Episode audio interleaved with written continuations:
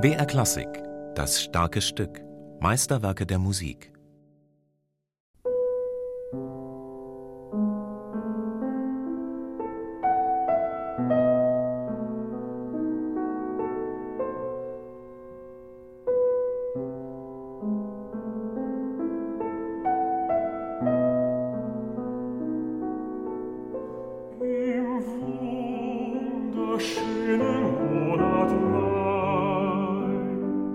Seltsam schwankend, wie traumtrunken, mutet der Anfang von Robert Schumanns Dichterliebe an. Der Zyklus entstand im sogenannten Liederjahr 1840, in dem Schumann die Liedgattung noch um über 100 weitere Stücke bereicherte. Zehn Jahre lang hatte er zuvor fast ausschließlich für Klavier solo komponiert, und das hört man seinen Liedern deutlich an.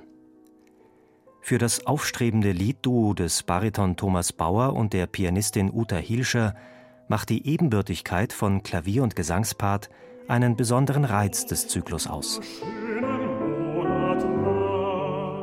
Beim Schumann finde ich, also bei der Dichterliebe speziell, merkt man sehr, dass das Klavier oft noch den Text weiterinterpretiert oder die Emotionen zu Ende bringt. Und die Nachspiele sind ja meistens sehr, sehr lang. Das gab es bis dahin überhaupt nicht. Und auch der ganze Zyklus wird mit einem riesigen Nachspiel geschlossen. Es ist so ein wunderbares Phänomen im Zyklus, dass die beiden Elemente Klavier und Gesang durchlässig sind, sich immer wieder durchdringen, gegenseitig umschlingen, umranken, geradezu wie Liebende sich umfangen. Als eine lang entbehrte Seligkeit beschrieb Schumann 1840 in einem Brief an seine Braut Clara das Komponieren von Liedern. Tatsächlich erwies sich die Hochzeit mit Clara Wieck als eine Triebfeder für seinen Schaffensdrang in jenem Jahr.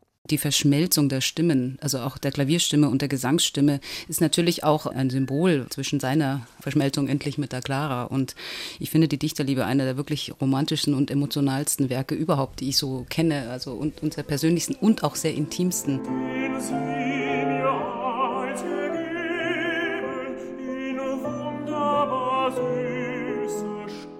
Voller Liebesglück, aber auch voller Verzweiflung Schmerz und Melancholie sind Schumanns Vertonungen der 16 Gedichte, die er Heinrich Heines Zyklus Lyrisches Intermezzo entnahm.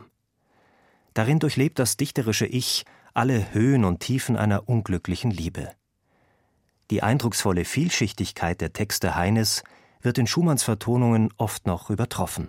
Zur Tiefschichtigkeit dieses Werkes wäre auch noch, dass die Lebensumstände natürlich eine Rolle spielen, also die Freude über die bevorstehende Heirat oder die vollzogene Heirat mit Clara, aber auch die vielen anderen Elemente, also das Visionäre, das Sarkastische, die Ahnung der bevorstehenden Krankheit, die sich ja schon immer wieder ankündigt, der geistige Verfall von Schumann. Ich finde, dass zum Beispiel in dem Lied Es ist ein Flöten und Geigen hat bei genauerer Betrachtung in diesem äh, Tanz was durchaus Gespenstisches, Geisterhaftes. Und ich glaube, bei aller Liebesschwärmerei, die auch in dieser Musik drin ist, muss man auch diese zwanghafte Seite und dieses Dämonische auch sehen in dem Werk.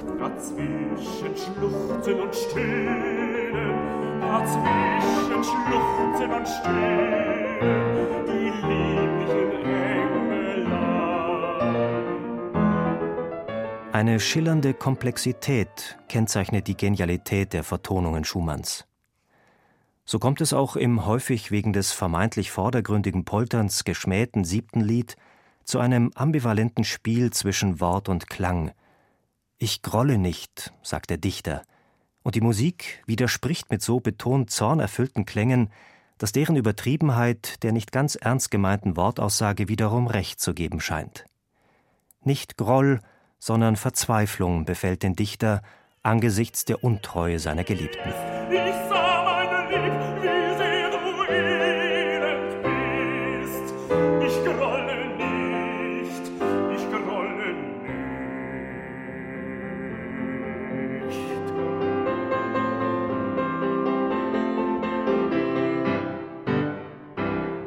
Heines eindeutige Zweideutigkeiten verlieren bei Schumann oft ihre Klarheit und Schärfe.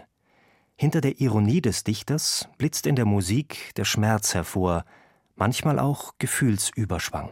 Heine sagt am Schluss, bisschen flapsig, naja, und dann zerfließt es halt doch wie eitel Schaum, kann man nichts machen.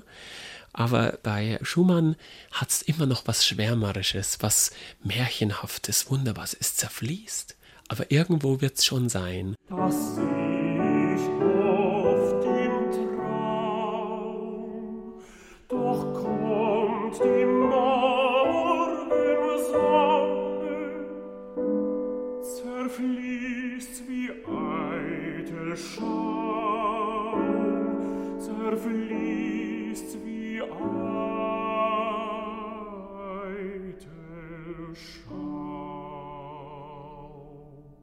Bei aller Melancholie und Schmerzerfülltheit offenbart Schumanns Musik, oft besonders in den ausgedehnten Nachspielen des Klaviers, einen verhaltenen Optimismus. Das offenbart sich für Uta Hielscher und Thomas Bauer auch in den letzten Takten des abschließenden Nachspiels. Es ist so ein Moment, wo es harmonisch dann plötzlich klar wird, dass er dort angekommen ist, wonach er sich gesehnt hat. Und plötzlich fällt wieder die Linie ab. Das, ist so, das, das hat was ungeheuer Visionäres. Wie wenn sich für einen Moment der Blick öffnet in was anderes, weil man ja 16 Lieder gesungen hat und sich 16-fach beschäftigt hat mit dieser eigenen Existenz und mit den extremen Aggregatzuständen, die ein Mensch haben kann.